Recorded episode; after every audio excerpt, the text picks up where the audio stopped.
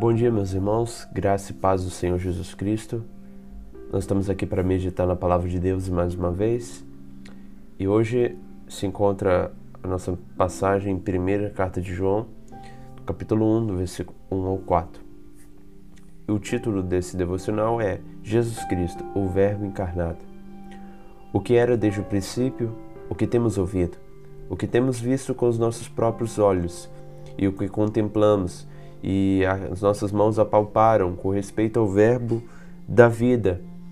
E a vida se manifestou, e nós temos visto, e dela damos testemunhos e vou anunciamos a vida eterna, a qual estava com o Pai e nos foi manifestada.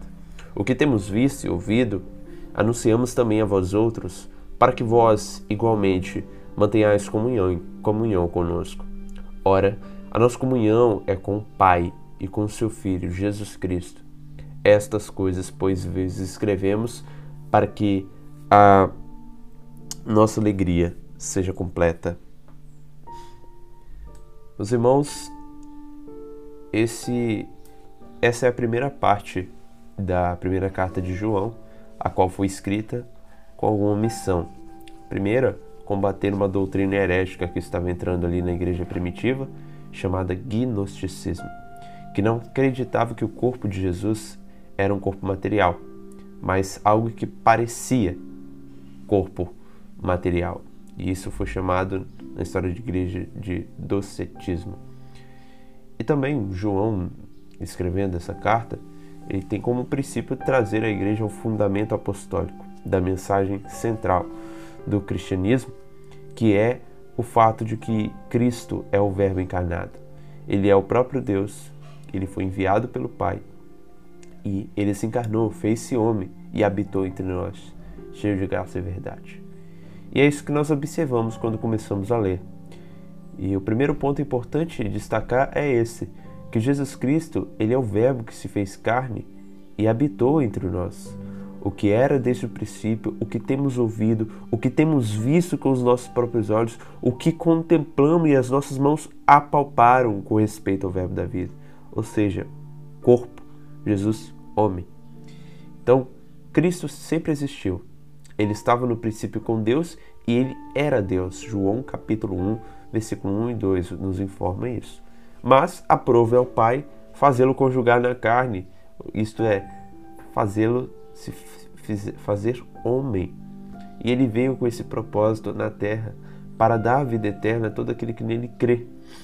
Jesus Cristo veio como homem, morreu e ressuscitou ele é o Verbo encarnado. Ele na terra não era um mero espírito como pensavam os gnósticos, mas homem com corpo e alma. Ele era Deus e também homem. E o segundo ponto interessante de destacar que é lido aqui está no versículo 2, quando fala um pouco do efeito da encarnação de Cristo. A vida se manifestou e nós a temos visto delas damos, damos testemunho e vô anunciamos a vida eterna, a qual estava com o Pai e nos foi manifestada. A encarnação de Cristo trouxe a vida para os homens, não a todos, mas àqueles que nele crê. E aqueles que foram só testemunhas oculares no princípio, quando digo oculares, estou dizendo daqueles que estavam perto dele, dele, os discípulos, os apóstolos, como João, que escreveu a epístola esses, essas testemunhas viram e testificaram que Cristo veio do Pai. Por a sua mensagem, pelos seus feitos, ele veio e veio para trazer a vida em abundância, a vida eterna. E todo aquele que prova da vida eterna em Jesus Cristo é uma testemunha da mensagem eterna. Não somos testemunhas oculares como os discípulos, mas se nós cremos nessa mensagem que o Verbo se encarnou, e habitou entre nós, que Jesus é o Deus encarnado, nós agora somos testemunhas da mensagem eterna e temos que anunciar, porque a vida eterna estava com o Pai e nos foi manifestada. O terceiro ponto que nós observamos nessa leitura que fizemos é que o fundamento da comunhão da igreja, da sua união espiritual com Deus, é a encarnação de Cristo. A igreja é unida espiritualmente com Deus através do fundamento apostólico, a saber que Cristo é o Verbo encarnado enviado pelo Pai. O que temos ouvido, o que temos visto e ouvido, anunciamos também a vós outros, para que vós igualmente mantenhais comunhão conosco. Ora, a nossa comunhão é com o Pai e com seu Filho, Jesus Cristo. Jesus Cristo é o Filho Divino que veio com a missão de salvar o pecador, como já reiteramos no começo, e a comunhão da igreja só existe através dessa mensagem. Dessa mensagem. Quando há ajuntamento religioso sem a compreensão correta do Evangelho, não há comunhão. O Evangelho nos ensina isso. Esse é o ensino do Evangelho. Se há um, ajuntamento religioso, uma denominação, estão unidos, cantando, mas eles não acreditam que Cristo é o Verbo encarnado, eles não acreditam que Cristo é o próprio Deus que se fez carne, não há comunhão, não há é, é, essa união espiritual. E o quarto ponto e último é que observamos que o objetivo do Evangelho é a alegria completa, é a alegria completada. Versículo 4: Estas coisas, pois, vos escrevemos para que a nossa alegria seja completa. A mensagem do Evangelho é a boa nova de grande alegria, como está em Lucas capítulo 2, versículo 10. Aquele que é salvo por Cristo prova da alegria completa, que é a paz com Deus e a certeza da esperança eterna. As tristezas terrenas não podem tirar a alegria infundida pela mensagem de Cristo. Eu vos deixo a minha paz, ele disse. Essa paz envolve também essa alegria.